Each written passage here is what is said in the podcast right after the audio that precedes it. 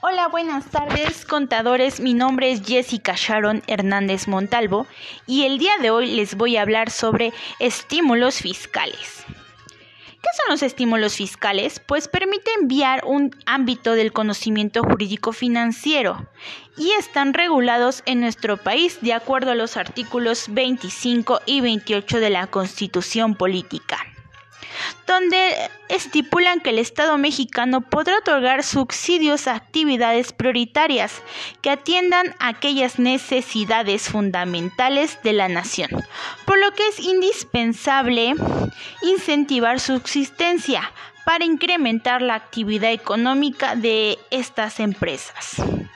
De acuerdo al artículo 28 de la Constitución Política, nos marca las pautas para los subsidios. Estos se pueden otorgar a actividades prioritarias. Deben ser generales.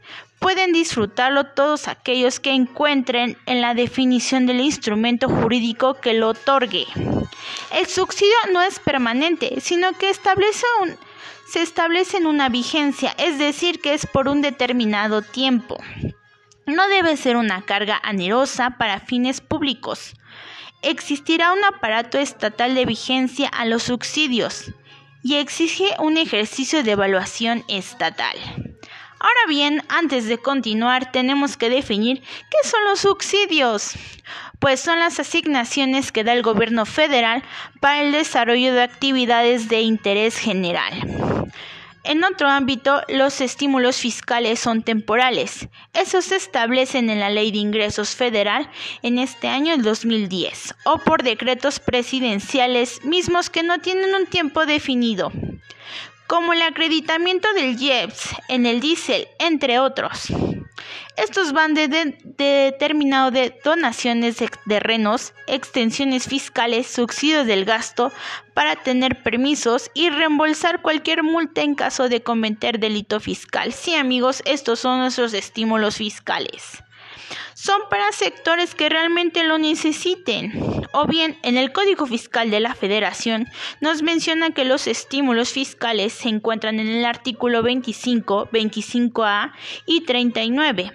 En estos dos primeros describe la mecánica operativa de los estímulos fiscales, términos, requisitos, avisos y las autoridades presentes y las autoridades presentación de certificados de promoción fiscal o de devolución de impuestos. En la ley del impuesto sobre la renta nos dice en el artículo séptimo denominado de los estímulos fiscales, en donde nos ayuda a identificar las características de estos estímulos fiscales para poder clasificar y orden, para ser clasificados ordenadamente. En el artículo 218 de la Ley del Impuesto sobre la Renta dispone un estímulo fiscal para disminuir la base gravable de las personas físicas. En conclusión, amigos, podemos decir que son las condonaciones del impuesto, de alguna manera, sobre las actividades que tiene el gobierno federal para fomentar la economía. Y bueno, amigos, esto es todo por hoy. Les agradezco. Hasta luego. Hola, buenas tardes contadores. El día de hoy hablaremos sobre obligaciones tributarias del Código Fiscal del Estado de Hidalgo. Capítulo primero de los sujetos y del domicilio. Artículo 28. Sujeto al pasivo de las personas físicas o morales. Conforme a las leyes, están obligadas al pago de, la contribución estatal. En el artículo 29 nos habla de los responsables solidarios y obligados al pago de este crédito fiscal. En este artículo encontraremos todos los que nos marca la ley.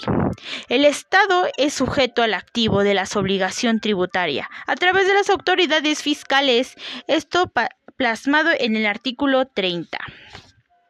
El artículo 31 nos dice que el Ejecutivo del Estado, a través de la Secretaría de Finanzas Públicas, podrá efectuar el pago de las contribuciones del, al Estado y a los municipios siempre y cuando su actividad sea en función al derecho público. En el artículo 32 menciona lo que se considera domicilio fiscal, de los sujetos pasivos, de los responsables solidarios y terceros. Y ahora bien, continuaremos con el capítulo segundo del nacimiento y determinación de los créditos fiscales. Artículo 32 nos describe las obligaciones fiscales, pues estas nacen en cuanto se realizan las situaciones jurídicas en las leyes fiscales. El crédito fiscal es la obligación determinada en cantidad líquida que se debe pagar en fecha o dentro del término señalado. Cuando las leyes no, señalan el pago, se deberá hacer cuando corresponda a las autoridades formular liquidación, cuando corresponda a los sujetos pasivos o responsables determinar la contribución, cuando las obligaciones derivadas al contrato y demás no estén señaladas. Se realizará en los pagos de en los días, días hábiles celebrados después del contrato. Cuando el pago de crédito fiscal se determine en, en un convenio, también es importante mencionar que el crédito fiscal se pagará en moneda nacional. Todo esto se encuentra en el artículo 34 del Código Fiscal del Estado de Hidalgo. En los plazos determinados fijados se encontrarán en el artículo 34 bis. Sí, aquí se podrán ver los términos fijados para el pago del crédito fiscal.